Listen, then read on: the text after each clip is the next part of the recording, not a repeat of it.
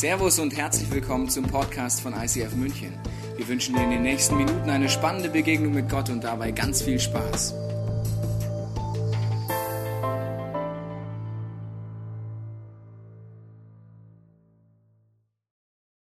Sexbomb.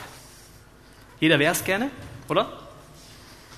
Ich glaube, egal ob Christ, auf der Suche nach Gott oder wie auch immer, jeder sagt, ich wäre eigentlich schon gerne eine Sexbombe. Also einmal vom Aussehen her wahrscheinlich, aber dann auch, wenn es äh, ernst wird. Selbstbild und Fremdbild geht meistens da auseinander. Viele Leute denken, ich bin eine Sexbombe. Ne? Und das Fremdbild sagt, kann sein. Ja? Elixier der Leidenschaft. Die Frage ist, warum reden wir heute über dieses Thema? Mich hat letztens jemand gefragt, sollte man als Kirche überhaupt dieses Thema behandeln? Habe ich gesagt, äh, ja. Weißt du warum? Weil ich glaube, dieses Thema beschäftigt dich, egal wie alt oder wie jung du bist, wie knusprig du bist oder mittelknusprig, egal welche Phase des Lebens du hast, dieses Thema beschäftigt uns. Und ich bin Lehrer an einem Tag in der Hauptschule und ich kriege die Kinder ab der fünften Klasse so vorgesetzt. Und in der fünften Klasse ist es so, wenn du dann fragst in einer Freistunde, über was wollt ihr denn heute mal reden? Weißt du, was kommt? Verteilen? Sex. Hihihi. Hihihi. Ist eine gewisse Not da, weil die Eltern scheinen offensichtlich nicht mit ihren Kindern zu reden. Die finden das zu langweilig oder äh, zu, zu herausfordernd oder peinlich. Viele Kollegen auch an der Schule denken sich, naja, also diesen Aufklärungsunterricht, der muss nicht sein, will jemand anders, ich habe da eigentlich keine Lust zu. Und es bleibt bis ins hohe Alter, dass dann diese Tipps und Tricks dann andere dir beibringen. Also entweder bringen deinen Kindern und deinen Jugendlichen die Bravo alles bei, kann man machen, Dr. Sommer, ne? ist ja auch eine erfahrene Persönlichkeit mittlerweile kennt sich ja auch gut aus. Ja? Er entscheidet ja 0,0, was kommt an auf dem Markt, sondern er weiß einfach, wie es geht. Ist ja ganz klar. Ich meine, der will nichts verkaufen. Bravo ist eine gemeinnützige Organisation. Das wusstest du wahrscheinlich noch nicht. Oder du kannst natürlich auch, wenn du älter wirst, äh, die Tipps und Tricks aus Gala, Cosmopolitan, Pro7, Sat1 oder wo auch immer, kannst du dir herholen. Oder du sagst, lass uns mal ehrlich werden in diesem Thema. Weil ich glaube, Lust und Frust sind sehr, sehr weit verbreitet in diesem Bereich. Auch wenn ich heute sagst über dich, vielleicht bist du kein lebendiger Christ, hast keine Liebesbeziehung zu diesem Gott, bist auf der Suche, wirst du mir trotzdem, glaube ich, zustimmen. Ich sage, wir sehnen uns nach einer Sexualität, die aufblüht. Wir sehnen uns danach, dass wir eine Beziehung halten. Und wir wünschen auch noch, dass unsere Identität sicher wird, egal was Leute über mich denken. Diese Frage haben wir, glaube ich, alle immer wieder hier in diesem Raum. Und das Zweite ist, glaube ich, dass egal, ob du dich jetzt Christ oder nicht Christ nennst, dieses Thema wird dein Gottesbild an die Grenze bringen. Ich fange mal mit den Christen an, da gehöre ich auch dazu. Ich fange mal mit uns Christen an. Wir haben teilweise eine recht lustige Einstellung zu gewissen Lebensbereichen, zum Beispiel ganz besonders bei Sexualität. Wir denken, Gott ist dieses Thema irgendwie peinlich. Ja?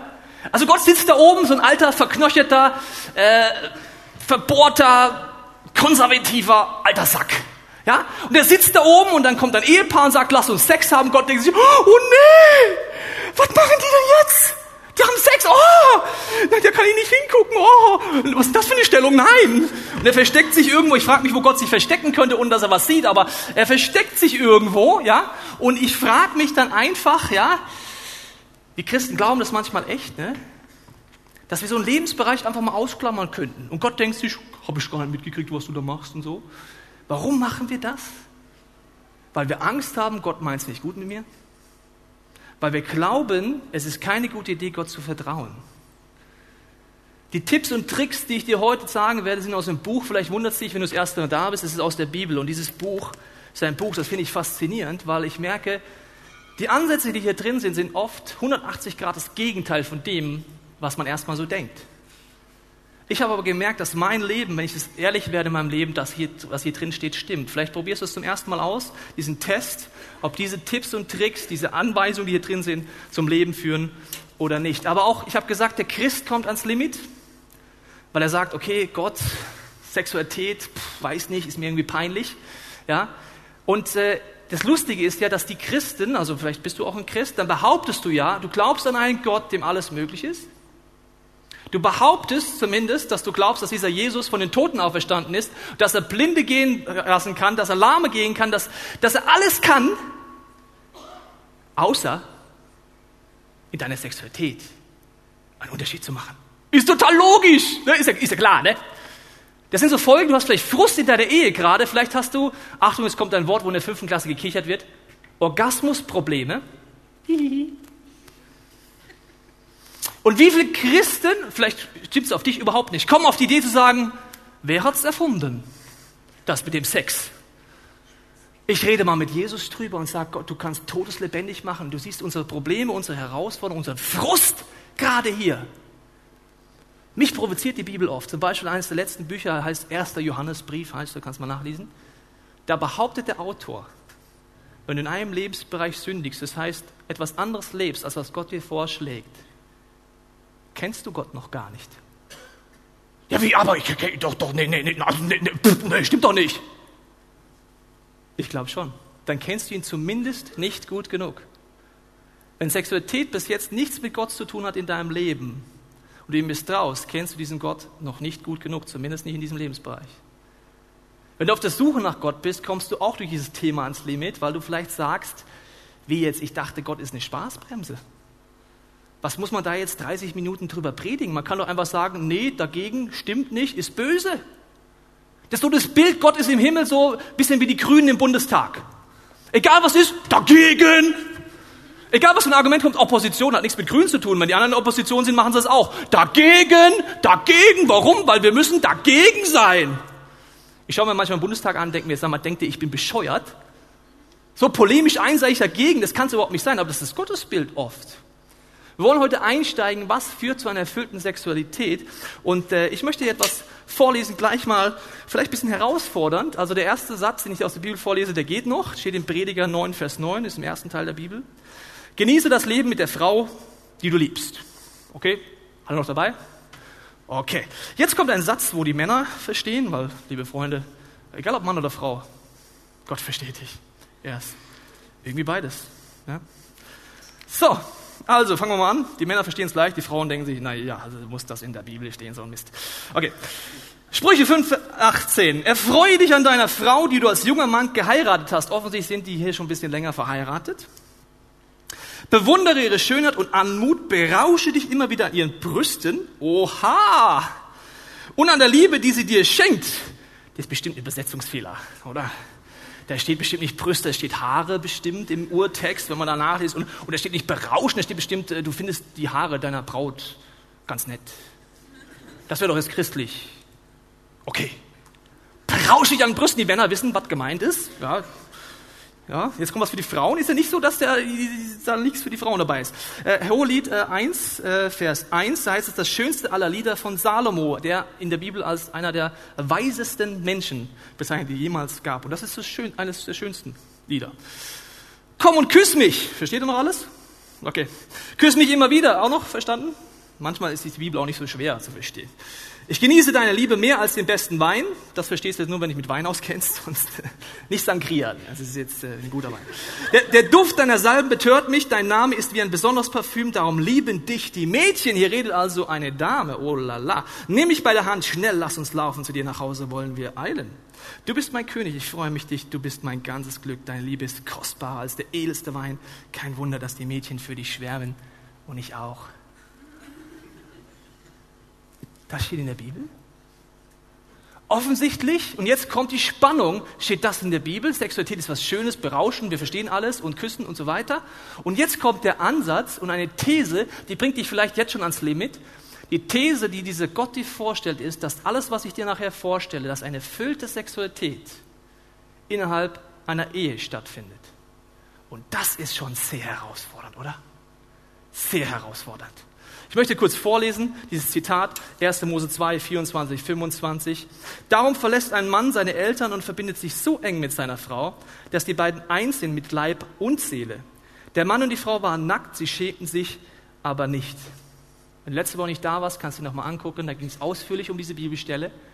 Aber in dieser Symbolsprache heißt es, dass ein Mann und eine Frau sich entscheiden, beieinander zu bleiben, Gottes Segen erbitten und sagen, wir gehen durch dick und dünn. Und ich bin felsenfest davon überzeugt, dass die Sexualität, die ich dir heute vorstelle, mit Leib und Seele, Herzensnähe und körperliche Nähe, nur in der Ehe funktioniert. Weißt du warum? Wenn du noch nicht geheiratet hast oder nicht heiraten willst, sagst du damit eine Message zwischen den Zeilen. Ich möchte nicht zu nahe treten, weil gleich gibt es Konflikte in manchen Paaren nachher, okay? Ich sage dir nur meine Meinung. Ich sage, wenn du jahrelang nicht heiratest, sollst du es schon prüfen. Ja? Also bitte jetzt nicht rausgehen und gleich Massenhochzeit. Schon prüfen. Aber wenn du jahrelang nicht heiratest, meistens ist es oft eher ein Partner, der es nicht will, gell? meistens, ja? Dann sagst du damit zwischen den Zeilen Folgendes. Ich liebe dich, mein Schatz, solange es gut läuft. Wenn es schlecht läuft, du mal nicht mehr so knusprig bist und ich irgendwie der Meinung bin, so, ja, meine sexuellen Bedürfnisse und meine sonstigen Bedürfnisse werden nicht mehr so ganz erfüllt, habe ich die Hintertür noch offen. Ne? Ich kann jederzeit weg sein, das weißt du auch. Da kannst du nicht ehrlich werden. Und das, was ich dir heute vorstelle, müsstest du sehr, sehr ehrlich werden und vertrauen, dass der Partner trotz Konflikte, trotz Ehrlichkeit, trotz Frust in der Sexualität am nächsten Tag noch da ist. Ich glaube, Kreisklasse kann jeder spielen. Das ist im Fußball so. Ja, Kreisklasse ist die niedrigste Stufe. Da können die Altherren mitspielen, egal ob sie einen Bierbauch haben oder keinen Bierbauch haben. Das kann jeder. Und auf dem Niveau kann auch jeder Sex haben. Aber Übung macht den Meister. Die meisten von uns denken, und besonders wieder die Christen, glauben, ein mythisches Verständnis. Du wartest jetzt auf diese Ehe, weil du es nicht verstanden hast, warum, aber du denkst, es ist irgendwie ganz schlau, weil du hast es mal gehört. Dann wartest du auf die Ehe und dann denkst du, jetzt kommt ein mythisches Verständnis, der Pastor segnet dich und auf einmal, wusch, Gerade eben hattest du noch Probleme und jetzt bist du Sexbomb, Sexbomb, we are Sexbombs. Jetzt geht voll ab bei uns, super, super geil, Sexbomb. Das denkst du wirklich ernsthaft. Die Leute denken, bam, Hochzeitsnacht und auf einmal, wuh, wir sind die Tiere im Bett, es ist total super. War zwar das erste Mal, ne? Weißt du, was es bedeutet, dass es das erste Mal ist? Dass es das erste Mal ist. Das ist ein ganz tiefer Gedanke, gell? Der Haken am ersten Mal ist es, dass es das erste Mal ist. Wenn du Gitarre anfängst zu lernen, nimmst du die Hand und sagst, Woo, I'm rock and roll. Äh, wie gehen die nochmal, muss ein paar Griffe lernen und so. Wenn du sehr musikalisch bist, geht es vielleicht manchmal schneller. Du fängst vielleicht auf einem ganz guten Level auch an. Das ist sehr unterschiedlich. Aber in allen Lebensbereichen, nur in der Sexualität nicht, gell? Da ist natürlich anders. In allen Bereichen wissen wir, Übung macht den Meister. Aber nicht Übung mit unterschiedlichen Partnern. Weißt du warum? Ich habe mein Leben, bevor ich Gott kennengelernt, anders gelebt. Und ich weiß genau, wie es ist, wenn man wechselnde Partner hat. Und ich weiß genau, dass ich zu keinem von diesen wechselnden Partnern ehrlich war. Vielleicht ist es nur mein Problem. Ich hatte immer Selbstbild, arme Sexbomb, ist klar. Und mein Partner oder meine Partnerin hat auch das mehr oder weniger gesagt, warum? Sie wollte mich ja nicht verlieren. Wenn wir nächste Woche und heute Abend nochmal darauf eingehen, ist ein anderes Thema heute Abend, was das für Mechanismen sind. Aber ich glaube, dass es Mythen gibt, und ich glaube, dass die Ehe ein geschützter Rahmen ist, so wie beim Feuer, wenn du sagst, Feuer ist etwas Gewaltiges, aber nur, wenn es an einer geschützten Feuerstelle ist. So ist mit der Sexualität. In einem geschützten Rahmen, wo man ehrlich werden kann, du wirst gleich merken, warum ich dieser Meinung ganz felsenfest bin. Ist es genial. Feuer kann aber auch zerstören, kann töten und verletzen. Und wenn ich mir die Früchte unserer Gesellschaft Stand heute angucke, in der Singles-Hauptstadt Nummer 1 München, und diesen Frust und diesen Schmerz sehe, auch in Ehen, in christlichen Ehen, dieses mythische Verständnis haben, ist ein Selbstläufer, dann glaube ich, wir müssen drüber nachdenken heute. Das erste Mythos ist nämlich, meine Beziehung ist ein Selbstläufer und sie darf keine Arbeit kosten. Deswegen gehen wir von Beziehung zu Beziehung. Vielleicht bist du auch Single heute. Wie lange hältst du in einer Beziehung es aus? Solange die Hormone am Start sind. Weißt du, wie lange das ist? Wenn es schlecht läuft, eine Woche? Wirklich. Wenn es gut läuft, zwei Jahre. Und das Problem an Hormonen ist, die machen dich blind und ein bisschen bescheuert. Ist dir schon aufgefallen? Hast du mal jemand Verliebtes getroffen? Und du warst gerade nicht verliebt, so ähnlich wie wenn jemand besoffen ist und du auf die Party kommst und noch nicht besoffen bist. Und der dir sagt, Mensch, ja, super hier, super hier, super Stimmung, ja. Und denkst dir, ja, pff, ja, stimmt. So ist auch mit Verliebtsein ein bisschen, ja. Und das Interessante ist, wenn du ein junges Paar fragst, die frisch verliebt sind, weißt du, was sie immer sagen? We are a dream team. Es passt alles bei uns. Wir sind so. Ja, wirklich, es ist so krass. Dann Untersuchungen zeigen, Umfragen haben diese Pärchen nach zwei Jahren nochmal gefragt. Weißt du, was die dann sagen? Wir sind so unterschiedlich. Boah, wie konnte ich das nicht sehen? Die Persönlichkeit ist ganz anders. Das ist ja eine Frau und ich bin ein Mann. Ist mir noch gar nicht so aufgefallen, dass es unterschiedlich ist. Boah, hätte ich das mal gewusst. Ja, die meisten hören dann auf. Dann fängt es erst an. Jetzt wirst du gleich merken, wo Sexualität anfängt. Sexualität ist eine Frucht von etwas, wo in deinem Herzen passiert. Deswegen glaube ich, wenn ich weiß, es ist eine Arbeit, dann wirst du Folgendes auch tiefer verstehen. Seine Bibelstelle aus dem Korintherbrief, lese ich dir vor. Und das ist eine der vielen Bibelstellen, ich weiß nicht, ob du diese Bibel schon mal aufgeschlagen hast, wo man sich erstmal dran stößt, glaube ich jedenfalls. 1. Korinther 7, Vers 3. Der Mann soll, das könnte man sich schon stoßen, oder? Kannst du mal wegmachen, bitte? Soll, hast du das Wort soll verstanden? Findest du nicht schlimm, das Wort? Okay. Okay, der Mann soll seine Frau nicht vernachlässigen. Ist klar, habe ich mir auch schon so gedacht. Die Frau soll ihren Mann nicht entziehen. Endlich sagt's mal jemand. Denn weder die Frau noch der Mann dürfen eigenmächtig über den Körper verfügen. Das war auch meine Theorie bis jetzt. Sie gehören einander. Keiner soll sich dem Ehepaar, der Ehepartner verweigern. Ne? Das ist ja auch, denke ich, durchaus richtig so. Außer beide wollen eine Zeit lang verzichten, um das Gebet frei fürs Gebet frei zu sein. Das ist auch meine Lebenseinstellung. Entweder ich bete, bete oder habe Sex. Die zwei Möglichkeiten gibt es in meinem Leben. Danach kommt ihr wieder zusammen, damit euch der Satan nicht in Versuchung führt, führen kann, weil ihr euch nicht enthalten könnt. Ist ja total logisch alles, oder? Ich empfehle dir, wenn hier etwas drinsteht, nachzufragen. Jesus, was meinst du damit? Ich habe Folgendes gemerkt. Hier sind viele Aufforderungen, die sich nicht nach Gefühlen anhören, sondern nach Entscheidungen. Das Wort soll ist eine Entscheidungsaufforderung. Vernachlässigen, entziehen, verweigern sind Entscheidungen offensichtlich. Das ist ja voll unromantisch. Wie entscheiden? Ich dachte, ich habe ein gutes Gefühl, so wie Kate und Willy, die da geheiratet haben, der Prinz und die Prinzessin, und die haben immer ein gutes Gefühl. Brad, Pitt, Brad Pitt und die Angelina, die haben ja schon 100 Kinder, aber die haben immer ein gutes Gefühl. Also offensichtlich sind viele Entscheidungen. Da wollen wir jetzt darauf eingehen, was für Entscheidungen du laut der Bibel treffen musst, um eine erfüllte Sexualität zu haben. Und es ist kein Selbstläufer, wirst du gleich sehen. Weil Sexualität ist etwas, was ich lernen muss und die Herzensnähe ist die Voraussetzung. Leib und Seele heißt, mein Herz und mein Körper kommen zusammen. Das Problem ist, wenn mein Herz nicht nah beieinander ist, wirst du keinen guten Sex haben. Wenn du keinen Sex mehr hast, gerade in deiner Ehe, dann ist es eine Frucht davon, dass vielleicht deine Herzensnähe mit deinem Partner im Alltag verloren gegangen ist. Ich möchte sie kurz erklären anhand meiner Ehe. Habe dir etwas mitgebracht. Es ist wunderbar. Und zwar habe ich am Anfang sehr unterschätzt, ja, dass ich folgendes Problem habe. Ich habe eine gewisse Perspektive aufs Leben und bis zu meiner Ehe war ich eigentlich felsenfest davon überzeugt, dass ich eigentlich, sagen wir mal, zu 99 Prozent schon recht habe. Also meine Perspektive ist schon sehr objektiv, muss ich sagen. Also wenn ich durch meine Brille gucke, so ist einfach die Welt und das stimmt auch einfach. Ja?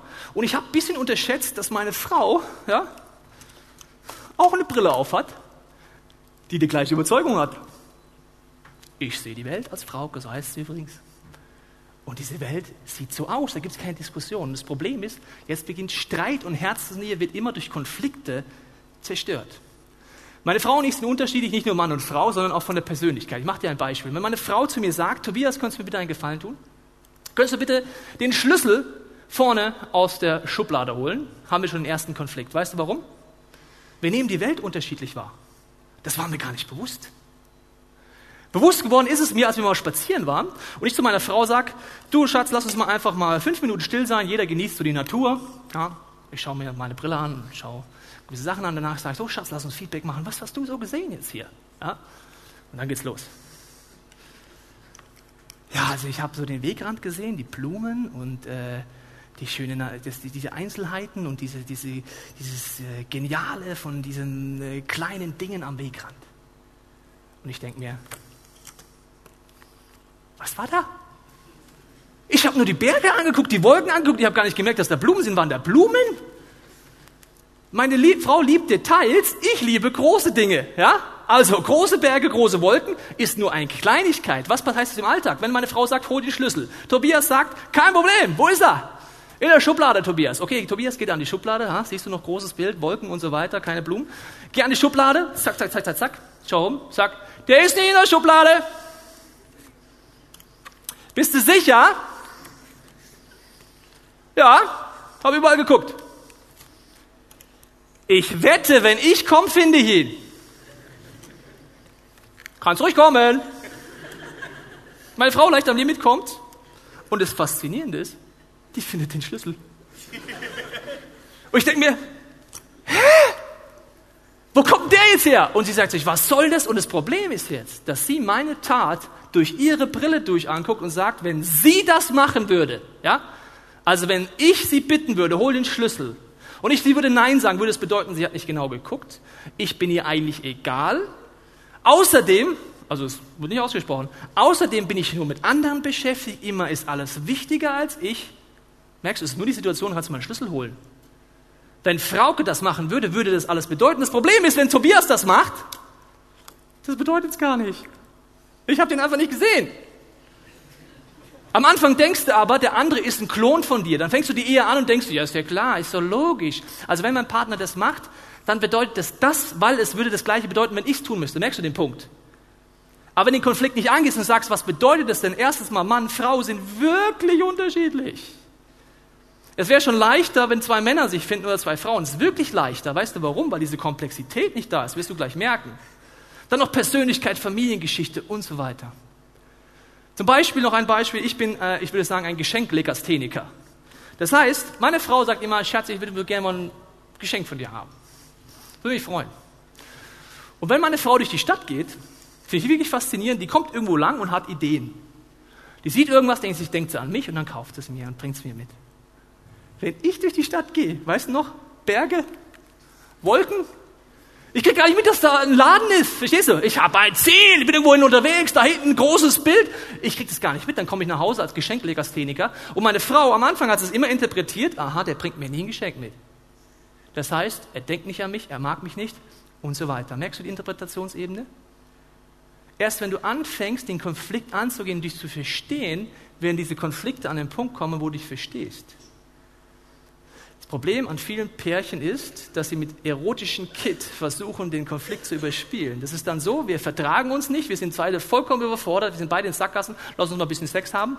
Wir sind ein gutes Gefühl, Oxytocin nennt sich das. Letzte Woche mussten wir mal angucken, den Videopodcast. Und dann, oh, jetzt geht es uns ja wieder gut, ne? Was passiert beim nächsten Konflikt? Ja, aber du hast letzte Woche auch. Ach du liebe Scheiße. Wenn das anfängt in unseren Beziehungen, streitest du nicht über den Schlüssel in der Schublade, sondern du streitest über all die Konflikte, die du nicht geklärt hast. Und dann wunderst du dich, lauter Mauersteine zwischen deinen Herzen, und dann denkst du, die beiden Herzen können zusammenkommen, lass uns mal Sex haben, das wäre total toll, ne? Die Herzen bis ins Himalaya auseinander, ja, ist doch kein Problem. Dann wirst du immer frustriert sein. Die Sex, Sex ist nur eine Frucht davon. Das heißt, wenn du es nicht lernst, mit einer lebendigen Gottesbeziehung erstens ehrlich zu werden voneinander, Konflikte anzugehen, Konflikte zu bestehen und dann noch zu erleben, wie Jesus dir einen Neustart gibt, wirst du irgendwann im Sexuellen Früchte ernten. Da bin ich fest von überzeugt. Ich lese dir eine Stelle vor, 1. Johannesbrief, das ist der Provokateur, der der Meinung ist, wenn du Gott nicht vertraust, kennst du ihn noch nicht. Der sagt folgendes. Wenn wir also behaupten, dass wir zu Gott gehören und dennoch in der Finsternis leben, das heißt, nicht ehrlich sind voreinander, die Dinge nicht ans Licht bringen und einfach nicht diese Dinge angehen, egal ob es Sünde ist oder Konflikte, dann lügen wir und widersprechen mit unserem Leben der Wahrheit. Leben wir aber im Licht, so wie Gott im Licht ist, dann haben wir Gemeinschaft miteinander. Mal bis hierhin. Das musst du erleben. Und das ist die Voraussetzung meiner Meinung nach für Sexualität. Aber nicht nur Herzensnähe, habe ich jetzt lange drauf, mich lange darauf eingelassen, sondern dass du auch erkennst, es gibt diese Unterschiedlichkeit im Streiten. Am Anfang unserer Ehe, als uns bewusst wurde, wir haben echt unterschiedliche Perspektiven, haben wir etwas sehr Lustiges gemacht. Wir hatten eine Karte, da stand Wort drauf. Und wenn wir gestritten haben, hat immer einer die Wortkarte bekommen. Und er durfte so lange reden, wie er wollte. Der andere durfte nichts sagen, solange du die Karte hattest. Ja? Der andere immer so, was? Der Vulkan explodiert fast, aber du hast die Wortkarte nicht. Ja? Du hörst einfach so. Und dann, bevor du zurückschlagen konntest im Fight Club, ja, Fight Club der Persönlichkeiten, Fight Club der Brillen, Fight Club Tobias gegen Frauke, wer hat recht? Musste der andere die Wortkarte nehmen und wiederholen, was er verstanden hat. Also ich habe verstanden, du meinst es so und so. Wortkarte wieder zurück. Nein, du siehst immer noch nicht scharf durch meine Brille. Das ist ein Abenteuer zu erkennen, die Unterschiedlichkeit von Menschen, die Komplexität, liebe Männer von Frauen. Da merke ich, Gott ist wirklich groß. Ja, ist wirklich, er ist wirklich groß. Ja. Okay, also, Erstens ist es kein Selbstläufer. Zweitens ist es ein Geschenk der Unterschiedlichkeit, weil die Unterschiedlichkeit ist, dass man auch unterschiedliche Bedürfnisse hat, denn man auch diese Brillen kennenlernen muss in der Sexualität, nicht nur in der Herzensnähe. Ich habe dir ein Bild aus einer Bierwerbung mitgebracht, die das bisschen den Unterschied hier aufzeigt. Schauen wir uns mal an kurz. Links siehst du den Mann, rechts die Frau. Ja, also die Komplexität ist einseitig verteilt in der Schöpfung. Äh, genauso das zweite Bild aus der Technik, wenn du Bier nicht verstehst, Technikbild habe ich dir mitgebracht. Mann ist oben, Frau ist unten. Ja, da müssen wir kurz drauf eingehen, weil diese Brillen sind sehr, sehr, sehr, sehr unterschiedlich. Und jetzt heißt es in diesem Text, sich nicht entziehen, Verantwortung zu übernehmen. Das heißt, die Andersartigkeit kennenzulernen, eine Sexualität wie ein Geschenk auszupacken. Zum Beispiel bei den Frauen, diese Komplexität ist, meine Erfahrung nach 14 Jahren Ehe, die müssen auch nicht alle stimmen, du kannst sie gerne weiterentwickeln, ist, eine Frau ist nicht nur komplex, sondern sie hat ein anderes Ziel mit Sexualität. Ich möchte dir ein kurzes Bild zeigen, wie ein Pärchen am Strand sitzt, dann siehst du diesen Unterschied sehr, sehr schnell. Achtung, Mann und Frau am Strand.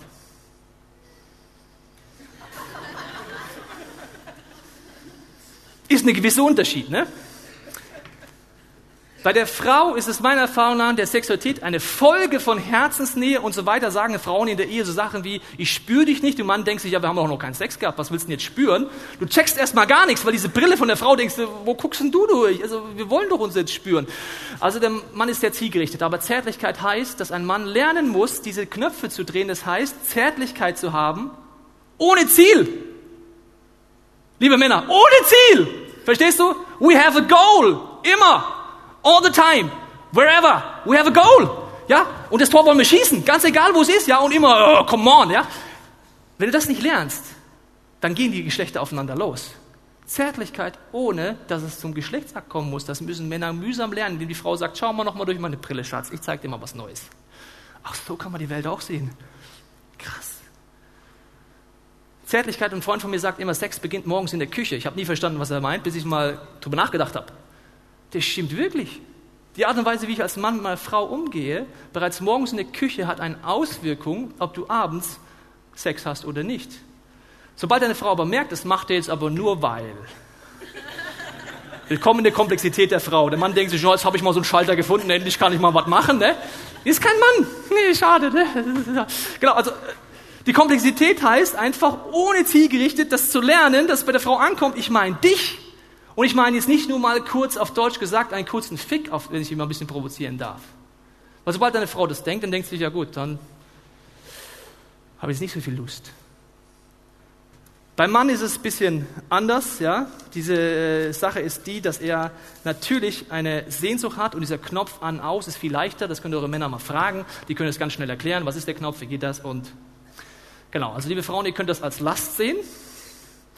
Oder sagen, wenn ihr Sex haben wollt, ist es echt einfach. Wenn Männer Sex haben wollen, das ist eine Wissenschaft.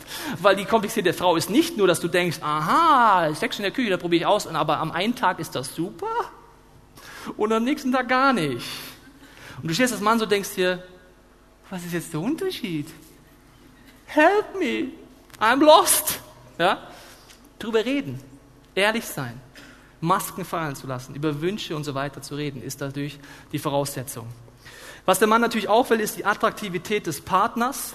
Möchte ich kurz was zu sagen, besonders weil Paulus hier an Leute redet, die schon, äh, in, in Sprüche heißt es nicht, an Paulus heißt es, an den Mann, der schon lange verheiratet ist. Wenn wir verheiratet sind, fangen wir an, uns ein bisschen gehen zu lassen. Die Attraktivität, die wir am Anfang an den Tag gelegt haben, lässt irgendwie nach. Wir glauben manchmal ernsthaft, wir haben einfach ein bisschen Sex, indem wir einfach total fertig nach Schweiß stinkend nach Hause kommen und sagen, ja Schatz, wie war dein Tag stressig, meine auch, lass uns Sex haben. Das wird nicht klappen. Das hat viel damit zu tun, einfach die Attraktivität des Partners. Ich habe einen fetten Ring, weißt du warum? Weil ich immer zu meiner Frau sage, du bist meine Trophäe. Bin ein bisschen macho. Ich habe gesagt, ich habe dich vom Heiratsmarkt runtergeholt. Bin ich stolz drauf. Und ich wünsche mir, indem wir ehrlich darüber reden, auch, dass meine Frau sagt, was ich schön finde, was sie anzieht und so weiter. Und sie sagt, ja, das ist auch gut, auch wenn es für sie jetzt nicht so vielleicht der Startpunkt ist, aber sie nimmt es ernst, sich auf mich einzulassen. Das nicht zu vernachlässigen, sich nicht zu entziehen. Entziehen kann auch bedeuten, dass es im Kopf ist. Liebe Frauen, es das heißt ja, dass ihr euch nicht entziehen solltet. Entziehen kann ich mich auch im Herzen. Das finde ich faszinierend, wenn ich äh, durch Feedback-Sessions einfach äh, an verschiedenen Eheseelsorgemomenten mitgekriegt habe, dass man als Frau beim Sex an etwas anders denken kann. Das können nur Frauen. Komplexität. Man kann an Wäsche denken, man kann an Liebesroman denken, man kann an alles Mögliche denken. Herz und Seele kommen zusammen. Zum Schluss habe ich für dich ein paar Tipps, weil diese Komplexität kennenzulernen ist ein Abenteuer. Ich habe dir noch ein Bild mitgebracht, die noch mal ein bisschen die Unterschiedlichkeit als Abschluss dir zeigt. Schauen wir uns mal die Spiegelversion an, wenn ein Mann oder eine Frau vom Spiegel steht.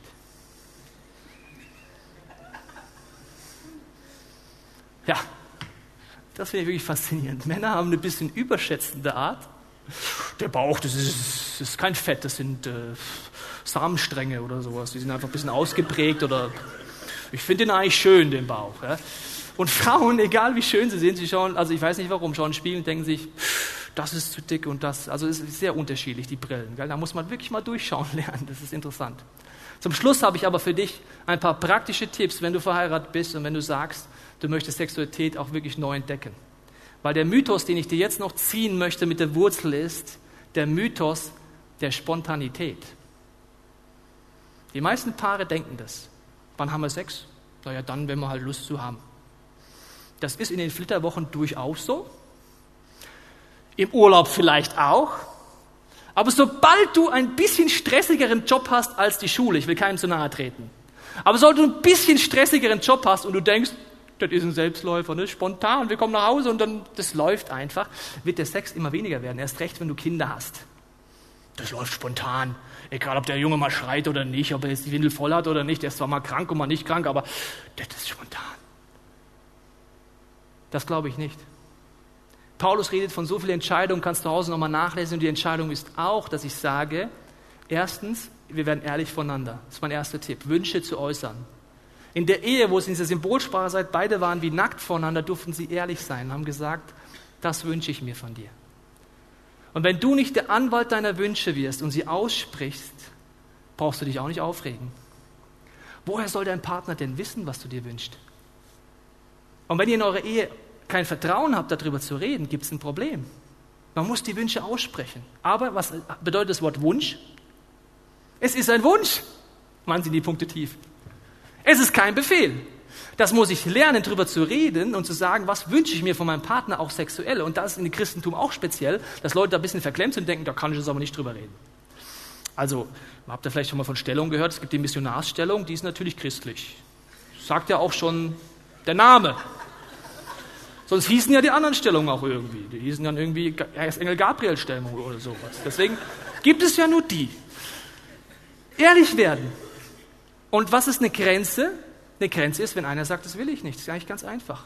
Aber einen Wunsch muss ich erstmal äußern. Und das muss man lernen, dass es kein Befehl ist und keine Manipulation. Ich mache dir ein Beispiel. Wenn du deinem Partner sagst, du, das würde ich mir wünschen von dir.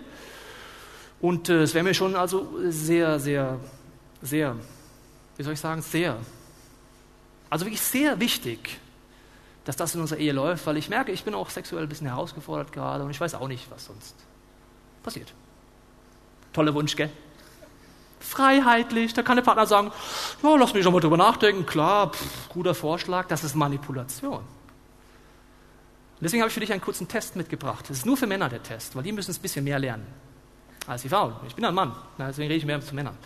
Und es ist ein Test, wo du mal prüfen kannst, Einfach, was läuft in deinem Herzen ab, wenn du einen Wunsch äußerst oder nicht Wunsch äußerst. Kurze Musik wird eingespielt, lese es dir durch und werd mal vor dir selber ehrlich. Die Frau hat nicht den Job, zu beurteilen, was auf ihren Mann zutrifft, okay? Ihr dürft es einfach nur mal genießen. Schauen wir uns kurz mal an.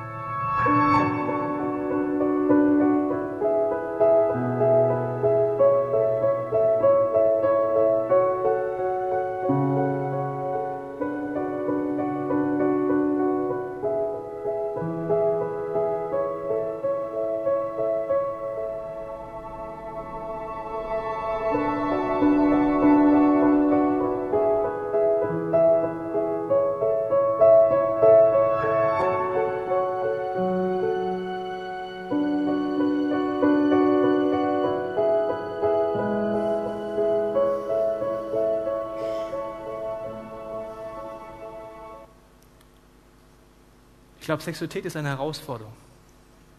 Sexualität muss man lernen. Es kostet viel emotionale und körperliche Energie. Es kostet ehrlich zu werden. Es kostet dazu, den Wunsch zu äußern und zu sagen, ich möchte besser verstehen, wie du funktionierst als Mann und als Frau. Und nicht zu sagen, ach Männer, ihr seid halt so, ach Frauen, ihr seid so komplex, sondern als Geschenk zu entdecken, das Gott für dich hat. Der Wunsch ist wichtig, aber dann, es ist kein Spontanitätspunkt, sondern du musst es initiieren. Wenn du dich nicht verabredest, bin ich felsenfest von überzeugt, wird deine Sexualität auf der Strecke bleiben. Das ist der Entscheidungspunkt. 1. Korinther. Nicht vernachlässigen, nicht entziehen, ist eine Entscheidung. Wir haben ein Geheimzeichen, meine Frau und ich. Das ist ein Geheimzeichen, deswegen sage ich es euch nicht. Aber das Geheimzeichen wissen wir beide. Das heißt, es ist die Frage, ja, Rock'n'Roll, ja oder nein? Okay. Und dann kann der andere antworten. Das kannst du per SMS machen, kannst du irgendein Symbol machen, was weiß ich, SMS schreibst du vielleicht morgen Abend, dann machst du dein Symbol oder was auch immer, Fragezeichen und das ist ja jetzt ein Wunsch, ne? Da kann der andere antworten, nicht da, später, verschieben. Einfach immer nur Nein sagen ist übrigens keine Antwort. Gell? Und dann sich entscheiden, und es fängt bei der Frau wirklich am Morgen an und beim Mann auch. Du müsstest gemeinsam entscheiden, wie oft wollt ihr Sex haben und da gibt es keine Regel. Ja? Und dann sich verabreden. Und meine Aufgabe ist, das haben wir ausgemacht, dass ich entspannt einlaufe. Wenn ich auf der Fresse nach Hause komme, sagt meine Frau, Verabredung geplatzt. Meine Frau aber auch muss sich überlegen, was braucht sie für unsere Verabredung.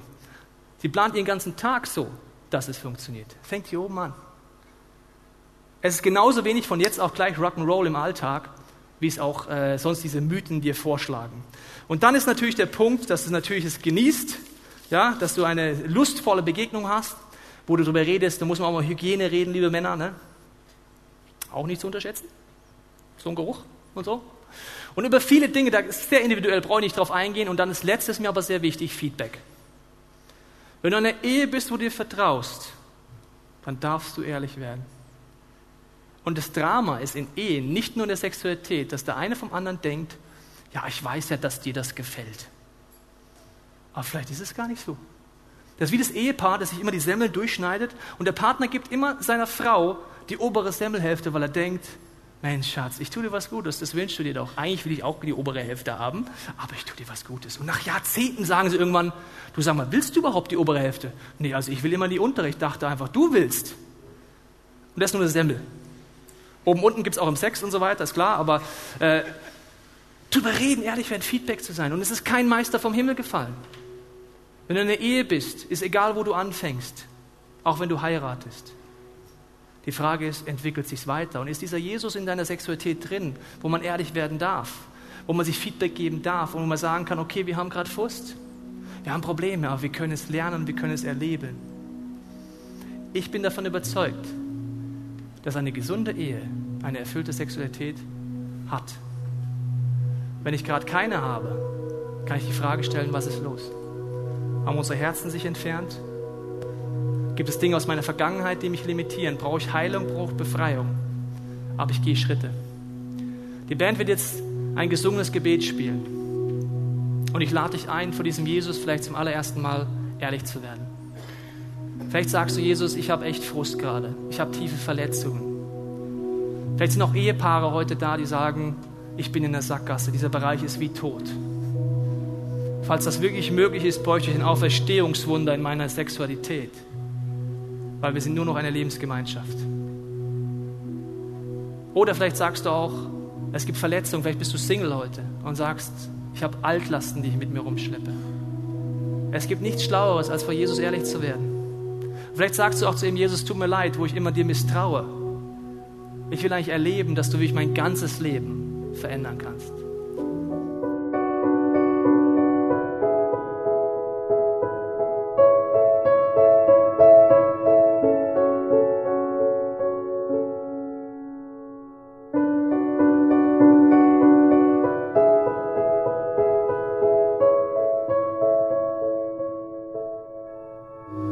Wenn du Heilung oder Befreiung brauchst, kannst du es heute Jesus sagen.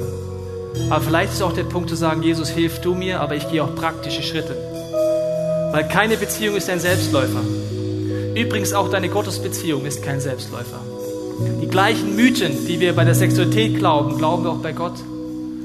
sind frustriert, warum wir keine Qualitätszeiten haben. Aber vielleicht müsstest du dich mit Gott auch mal wieder verabreden auf eine Qualitätszeit. Eine Zeit reservieren und nicht nur zwischendurch den Quickie haben mit Gott. Ich möchte jetzt beten und wenn du möchtest, kannst du deinem Herzen einfach ehrlich werden und auch beten. Jesus, du siehst jeden Einzelnen, wo er steht, an ganz, ganz unterschiedlichen Punkten.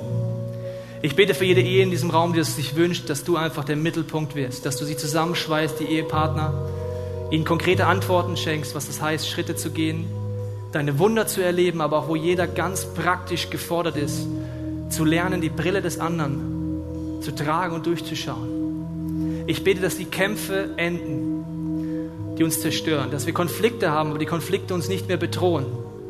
Dass wir sagen, ich möchte das nutzen, um den zu klären, den Konflikt und zu erleben, wie denkt mein Partner, wie denkt eine, meine Frau, wie denkt mein Mann.